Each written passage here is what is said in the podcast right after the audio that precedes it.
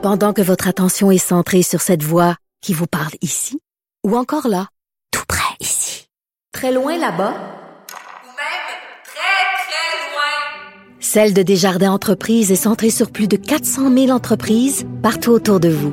Depuis plus de 120 ans, nos équipes dédiées accompagnent les entrepreneurs d'ici à chaque étape pour qu'ils puissent rester centrés sur ce qui compte, la croissance de leur entreprise.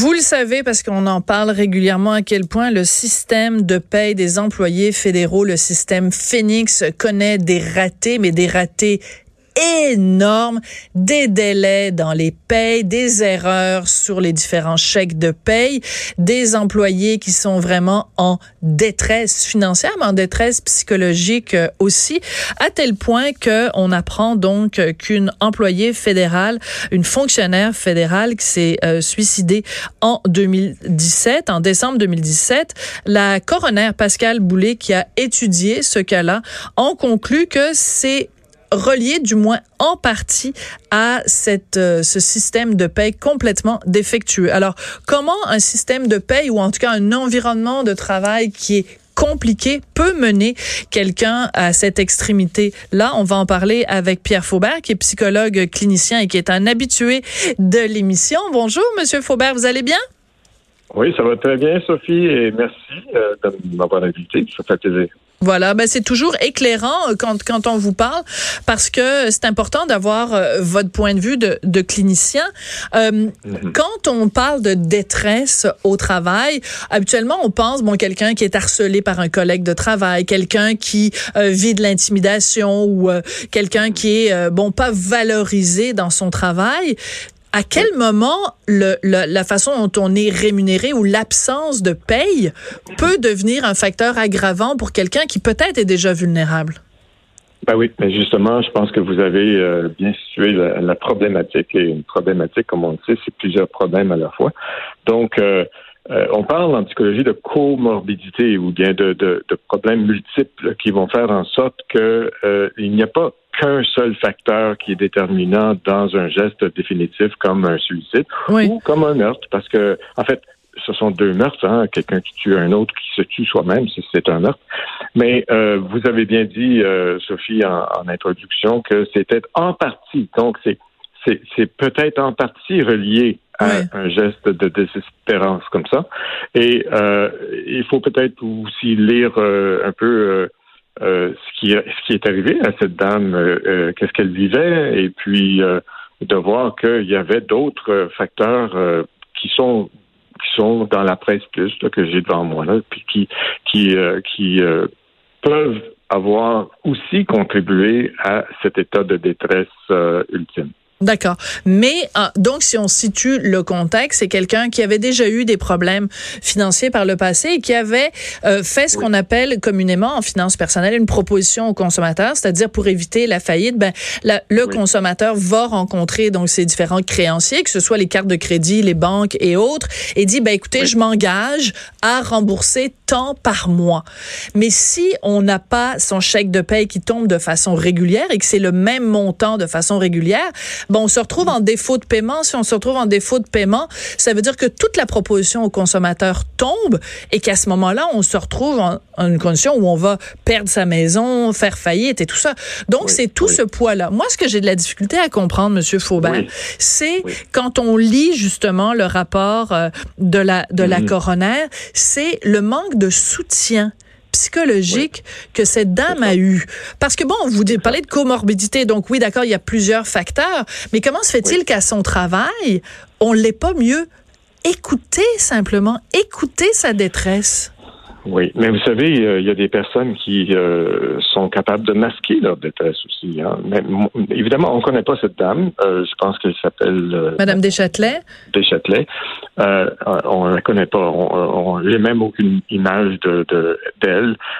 et évidemment, je ne l'ai pas rencontrée. Alors donc, c'est assez difficile encore une fois de parler d'elle en particulier. Mais il reste qu'il y a des personnes qui sont qui sont très habiles à, à, mm. à à édulcorer, comme on dit, mhm. leur détresse et puis à, ne pas laisser voir aux autres qu'il y a vraiment une grande souffrance.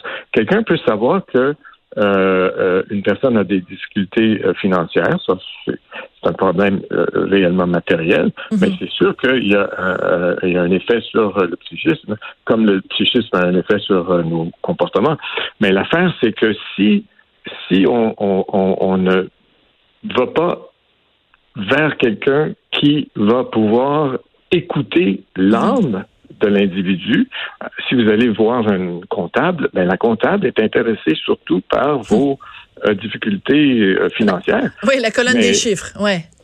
Exact. Tandis que, et puis, je pense pas que, enfin, à moins d'être une personne qui est euh, naturellement empathique et puis qui peut avoir mm-hmm. des, des, taux de qualité, mais il reste que euh, c'est pas, c'est pas chez le comptable qu'on va aller pour parler de ses états d'âme. C'est sûr. Mais, mais le comptable qui est, qui est perspicace va pouvoir dire, ben, vous voyez, madame, là, vous avez des problèmes de, de finances et puis ça fait longtemps que vous avez ces problèmes-là. Peut-être que vous devriez consulter. Il y a peut-être d'autres choses là qui fait que mhm. vous êtes dans ce trouble-là. Et puis aussi, il y avait de, de, la consommation. Euh, si je me fie à l'article de, de, la presse plus, qu'il y avait des, de, la consommation de, cocaïne, des choses comme ça. Mais ça aide pas, ça. ça puis là, je veux pas, je veux pas. Euh, non, non, bien sûr, vous n'êtes pas là pour poser un diagnostic non plus, M. Faubert, c'est sûr. Et ni blâmer, et ni blâmer surtout, parce que même le fait de prendre euh, de, la cocaïne ou n'importe quelle euh, substance qui, qui, qui, qui est une forme de fuite veut dire qu'il y a quelque chose à fuir. Oui. Donc, c'est quoi qu'on fuit là? C'est quoi qu'on fuit? Et c'est là qu'il faut aller voir ben, dans, dans, dans, au cœur de, de l'individu, dans l'âme. Alors, euh, moi, ce que j'ai senti en lisant euh, ce, narratif, euh, c'est une détresse de solitude. C'est que hmm. ce soir, là, je vais être sur une autre émission là, à LCN, c'est Denis, pour parler d'une dame qui, elle, elle, elle, a été électrocutée, elle a eu des, des amputations des quatre membres, et puis là, maintenant, elle, elle, mène sa vie, puis elle va faire des choses extraordinaires, puis elle vient, elle vient juste d'avoir un bébé. Alors donc, il y a, vous savez, il y a des personnes qui vont euh, achoper euh, sur un grain de sable, puis il y en a d'autres qui vont gravir mm. la montagne. Fait que moi, je et puis encore là, on n'est pas là pour blâmer. Non, bien, on est là pour constater ça. Pour constater. Puis, puis quand je lis des choses comme n'est-il pas évident que euh, que l'insécurité d'un employé peut mettre à risque sa sécurité psychologique et lui causer une détresse émotionnelle? Ben oui, c'est vrai ça, mais c'est pas une cause. Non. Ce n'est pas une cause. Vous voyez, c'est un peu comme quand on parle, on parle de ces fameux drames familiaux là, qui, maintenant, heureusement, on les appelle plus comme ça, on les appelle réellement ce qu'elles sont, c'est-à-dire des, euh, ce qu'ils sont, c'est des meurtres.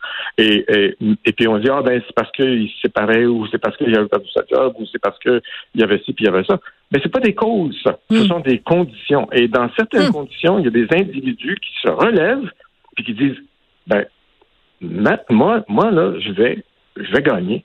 Et puis, il y en a d'autres qui vont s'écraser. C'est ça, mais on comprend bien, on comprend bien que chaque individu est différent de son voisin, de sa voisine, et que chacun va faire face à euh, à une difficulté de façon différente. Mais là où j'en ai, et c'est, mais là où j'en ai, c'est que moi, ce que je trouve que cette histoire-là fait ressortir, c'est une certaine froideur du milieu du travail, une certaine, euh, parce que vous avez parlé de solitude, un certain isolement, parce que on, on, vit à une époque où on s'attend tellement des gens qui performent puis qui soient euh, euh, euh vraiment euh, au, au, sommet de leur de leur métier, et en même ah temps, on a très peu, le milieu du travail en général a très peu d'empathie. Et je pense que dans ce cas-ci, ce qui est plus grave, c'est que c'est le, le milieu fédéral, donc c'est c'est notre gouvernement, donc si notre gouvernement n'est hmm. pas capable de prendre bien soin de ses employés, où ah va-t-on? Ah ben, euh, euh, Sophie, justement, j'écrivais en préparant ma petite entrevue avec vous que finalement, euh, le gouvernement, hein, c'est une figure parentale. Hein.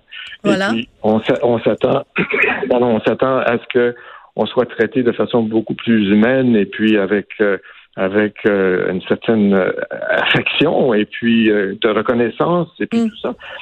mais en, en, fait, non, c'est pas ça qui arrive, malheureusement. Ça peut arriver au sens individuel, c'est-à-dire qu'on peut travailler avec des gens puis qui ont vraiment de l'empathie puis qui sont mm. à côté de nous puis si moi je peux pas marcher ben l'autre va me rouler puis ah ouais ça, ça, mm. va ça va marcher finalement mais mais quand on est dans une espèce de mode de compétitivité vous savez euh, là, je veux dire une chose absolument terrible, mais il y a ce qu'on appelle une réification de la personne. Une réification, ça veut dire, euh, ça vient de res euh, en latin qui veut dire chose. D'accord.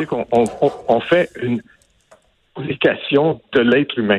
Oui, on chosifie les gens. Oui. On chosifie les gens. Et c'est comme ça hmm. que les terroristes fonctionnent aussi. Les, terroristes, et puis Hitler et compagnie, eux autres, ces gens-là, qu'est-ce qu'ils ont fait? Eh bien, ils ont euh, dit, ben, ces gens-là, c'est des rats. Des, ces, gens-là, hmm. c'est des riens, c'est des fourmis, on va les écraser. Ben, c'est parce qu'on chosifie, on, on transforme euh, notre, notre rapport à l'être humain en traitant l'être humain comme une chose. Hmm. Alors, la chose, elle, n'a rien à dire. La chose, eh bien, tu la mets là, elle va rester hmm. là.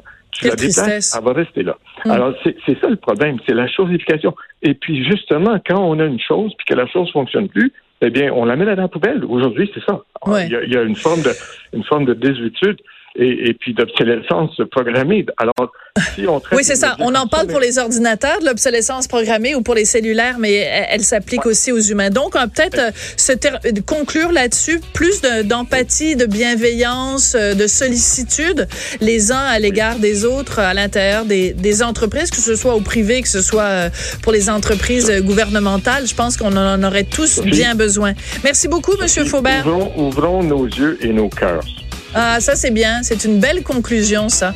Et comme disait Alexandra euh, Streliski quand elle est allée chercher euh, son, euh, son, son trophée au gala de la disque, il y a toujours de la place pour plus de douceur dans notre, dans notre vie. Merci beaucoup, Monsieur Faubert.